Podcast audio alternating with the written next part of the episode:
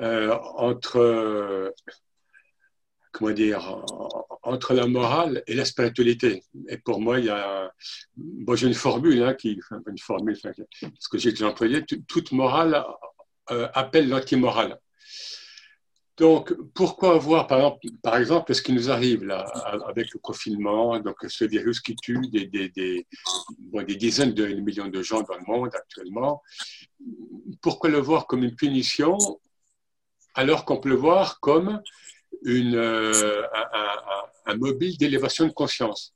Pour moi, c'est une question donc de, donc de, de, conscience. Prenez, euh, prenez les passages coraniques qui concernent le, le, donc la chute, le hubut, la chute sur terre, donc au, donc au paradis, l'arbre. Hein, bon, il y a juste un, un, un verset sur l'arbre euh, dans le Coran. Et puis cette chute, elle n'est pas du tout euh, en, islam, elle n'est pas du tout euh, identique à ce qui est vécu dans, on va dire, bon, je vais un certain catholicisme.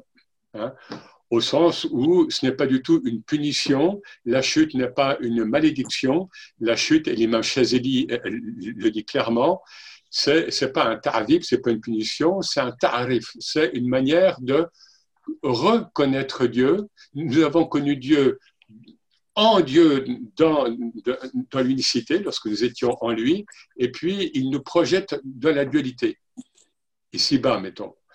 Et dans la dualité, notre travail, et c'est tout le boulot de Soufi, hein, c'est de, de, reconnaître, euh, euh, de reconnaître Dieu à partir de notre dualité. Homme, femme, chaud, froid, bien, mal, le nord, pays du nord, pays du sud, euh, celui-là je l'aime, celui-là je l'aime pas, etc. etc.